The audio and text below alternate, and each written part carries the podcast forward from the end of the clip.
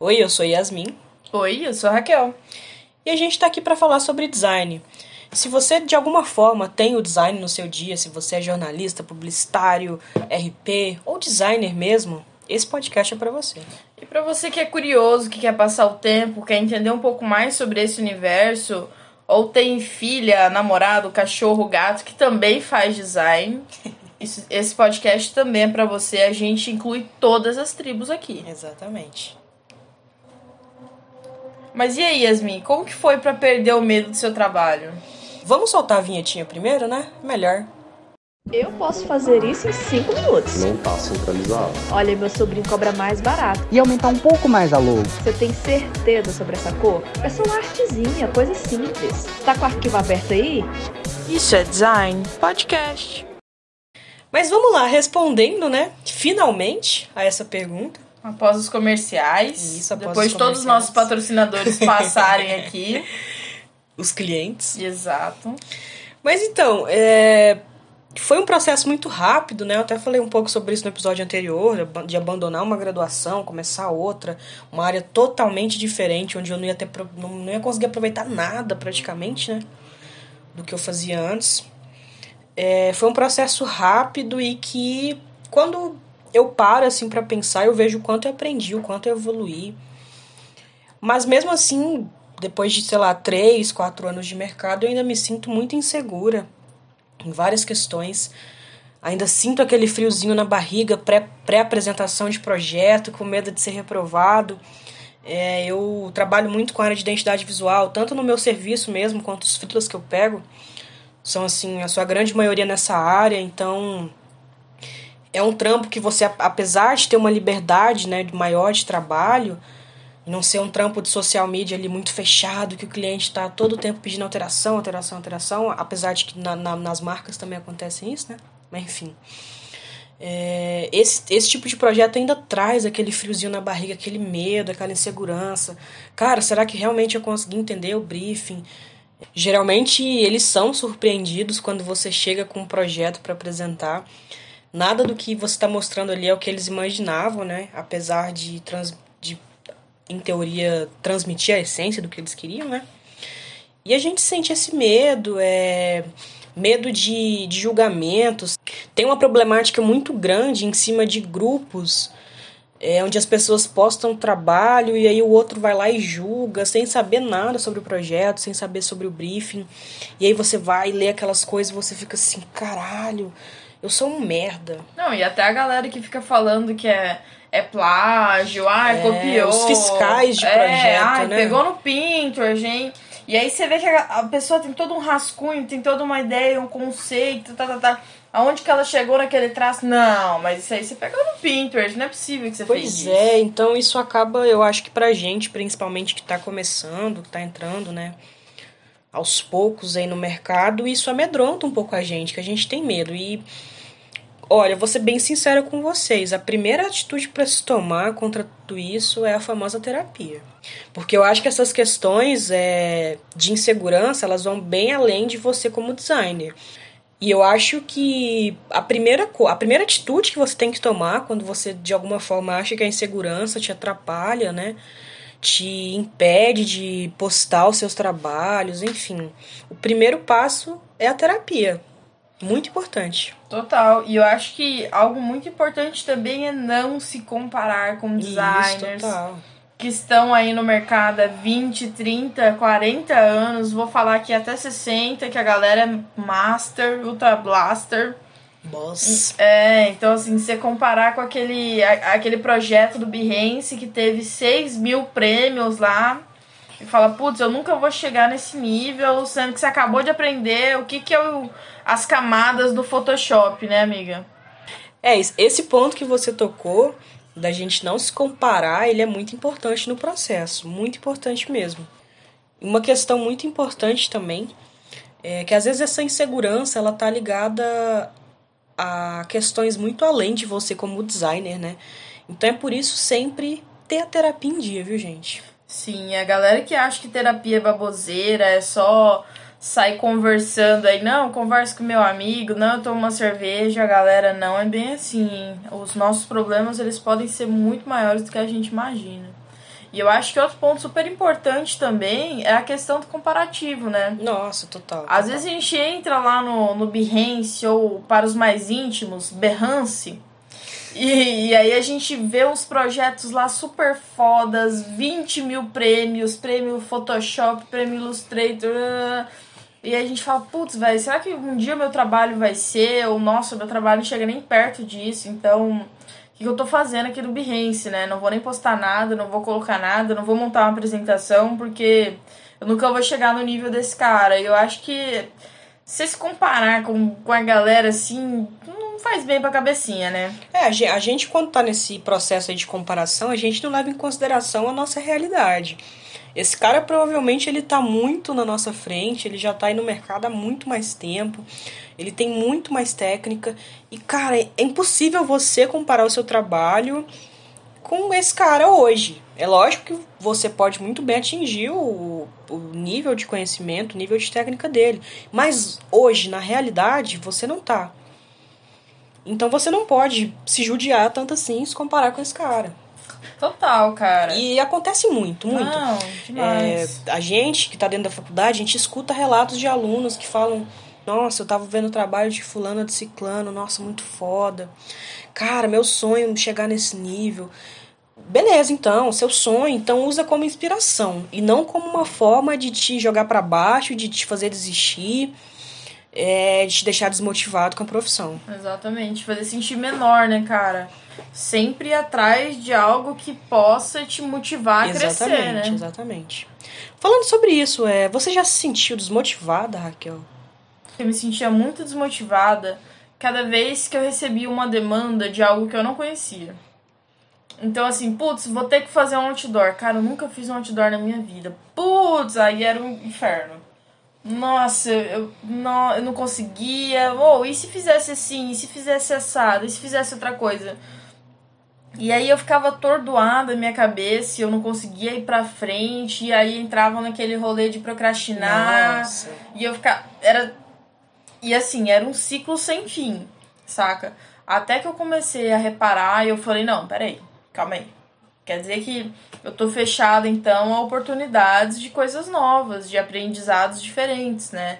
Então, talvez seja o momento de eu mudar a minha cabeça, mudar, como a galera diz aí, o mindset, né? De, pô, talvez não seja seja isso, né? Talvez o quê? Eu esteja com medo de errar.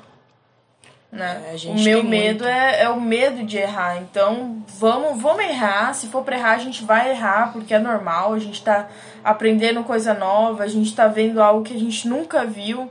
Então, errar é humano. Cara- Persistir no erro é burrice. Deveria ter bolsa de terapia para designer, né? Nossa, Porque- como devia. Não sei muito bem, né, como funciona nas outras áreas. Com certeza devem ter seus probleminhas também. Mas a gente, com, com quanto designer, cara, a gente sofre. É muita insegurança, muita pressão, muita exigência de cliente mandando mensagem três, quatro horas da manhã querendo resposta. E se você não Exato. responder, ele não quer mais. Enfim. Esse assunto que você tocou da procrastinação, é, eu acho que ele é um assunto muito delicado, que todo mundo que trabalha com criatividade sofre desse mal, né? Nossa, total. Então, você acha que existe alguma forma da gente afastar esse mal? O que que faz você parar de procrastinar e fazer o que você tem que fazer? Tem alguma, alguma atividade, alguma coisa? Então, cara, eu tenho meu pet friendly aqui. então eu faço um carinho na barriguinha quente, dou uma conversadinha. Mas esses tempos aconteceu um negócio muito engraçado. Me passaram um projeto que eu não fazia ideia de como começar, como finalizar. Eu não, eu não fazia ideia de como abrir. Aquele padrão. Aquele padrão. Não sabia o que colocar, como colocar, que foto colocar. Certeza que tinha um briefing péssimo. né? Não, é, é aqu- aquele briefing top. Top, top, top, top. Queremos isso. Acabou. É isso. Então foi bem complicado. E aí eu, eu me vi horas e horas pensando num, pensando num briefing melhor, pensando num, num projeto melhor, estruturar de maneiras diferentes. E aí eu fiquei um tempão me sentindo assim, sozinha, como se eu fosse sozinha no mundo, só existisse eu. E aí eu fui, tomei um café, fui na sacada, voltei, passei a mão na, na cachorrinha, nada, nada. E aí eu falei, cara, eu vou conversar com a amiga minha. Quem será que foi? Claro que foi você, amiga. Chamei você para né? conversar. E aí, uma conversa que a gente teve, eu- a minha cabeça, assim, expandiu, sabe? E aí, hoje, hoje quando eu me pego nesse momento de procrastinação, eu vejo que eu tô numa procrastinação porque eu não sei para onde ir. Uhum. Então eu vou procrastinar até alguém aparecer e falar assim, cara, é só você fazer isso. Sabe esse momento que existe? Sei. Então eu falei, cara, eu fico esperando alguém aparecer. E isso é muito negativo, porque é como se eu não tivesse a atitude de ir na pessoa. Então hoje, quando eu vejo que eu tô num projeto e eu já começo a procrastinar, eu já começo a andar muito, já começo a pegar um café. Lógico, isso não tem nada a ver em dar uma pausa, né? Isso é mais que uma pausa, é uma pausa de 15, 20, meia hora ali. Um dia todo. É, metade de um dia ali que não tá rendendo nada. Então eu já geralmente converso com os meus superiores, falo, ó, e aí galera, o que, que vocês acham? Vamos conversar aqui, vamos bater um papo. Ah, não, não pode conversar agora? Chama um amigo meu, chama outro amigo. E aí, às vezes, a gente não precisa nem estar conversando sobre o projeto, mas só de conversar algo fora daquilo Dá uma já, limpada, né? Isso, já me dá uma, uma limpada na cabeça que eu falo, putz, talvez seja isso. E, e eu queria te perguntar como que é pra você, até porque você trabalha um pouco mais de tempo relacionado a, a mim, né? Você tem mais um pouco. Você já tem frila, mesmo você trampando lá com, com estágio, você tem alguns frilas de fora. Como é que é isso? É, respondendo sua pergunta, sim, eu, eu também sofro com esse mal. E essa questão que você disse sobre ter dificuldade quando recebe uma atividade, um, um trabalho assim, do qual você não tem experiência ou tem pouca experiência, e isso te trava, cara, eu compartilho da mesma, da mesma coisa. É, eu compartilho da mesma coisa. Eu, quando recebo alguma coisa assim que eu, que eu. um briefing mal feito, ou alguma coisa que eu realmente não tenho facilidade nenhuma pra fazer, isso me trava assim de um jeito terrível. Parece que eu mesmo crio um bloqueio criativo e eu acho que muitas vezes o bloqueio criativo ele tá mais dentro da gente, tipo assim, a gente mesmo cria ele, né? A gente é, faz com que ele nasça. Ah, e eu acho que uma coisa que pode trazer essa questão do bloqueio criativo também é o excesso de demanda, né? Total. Às vezes você tá num excesso de demanda, um monte de coisas, são coisas diferentes, porque nunca vai ser da mesma, da mesma linha de pensamento. É aquele grande problema por trás das agências, né? Muita gente não gosta de trabalhar em agência porque são demandas super gigantes, são demandas super fora da casinha, assim. E aí eles te pedem pra fazer hora extra e te pagam com pizza, sabe? Você ganha na micharia pra fazer, sei lá, 30, 40, 50 peças por dia, cara. Isso já ferra totalmente com o psicológico, né? A gente que trabalha com criatividade é o que a gente acabou de dizer anteriormente. Não é todo dia que você tem ela. E se você tem, pelo amor de Deus, vende a fórmula, cara. Você vai ficar milionário.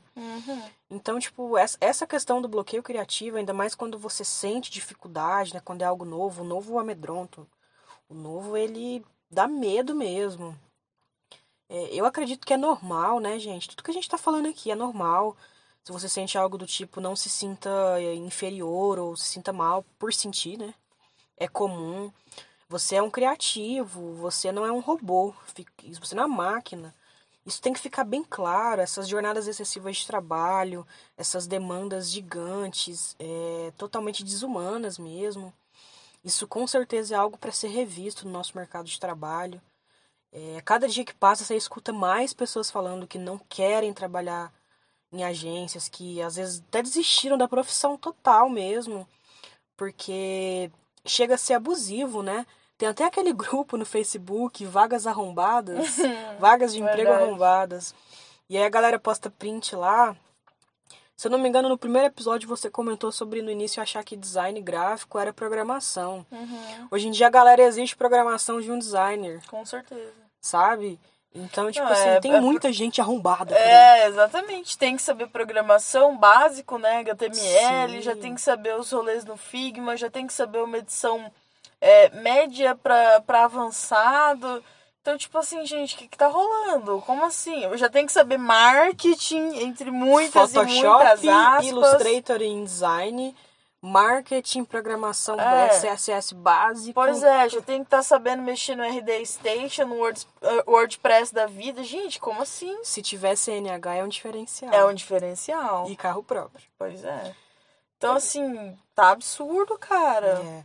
O mercado realmente ele, ele satura um pouco, né? Muita gente sente essa saturação do mercado é, por essas questões.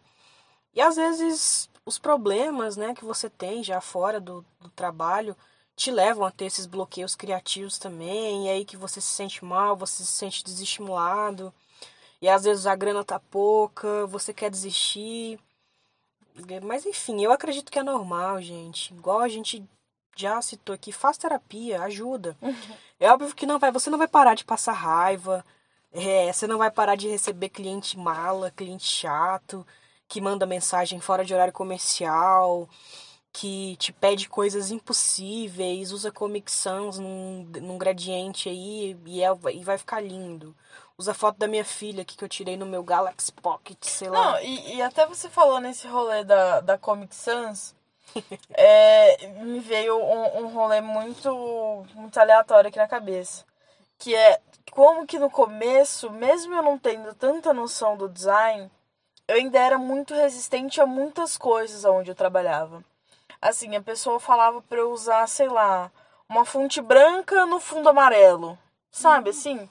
E aí eu, eu, eu resistia, eu tava, tava, tava. E mesmo mostrando meu ponto de vista, as pessoas ainda queriam.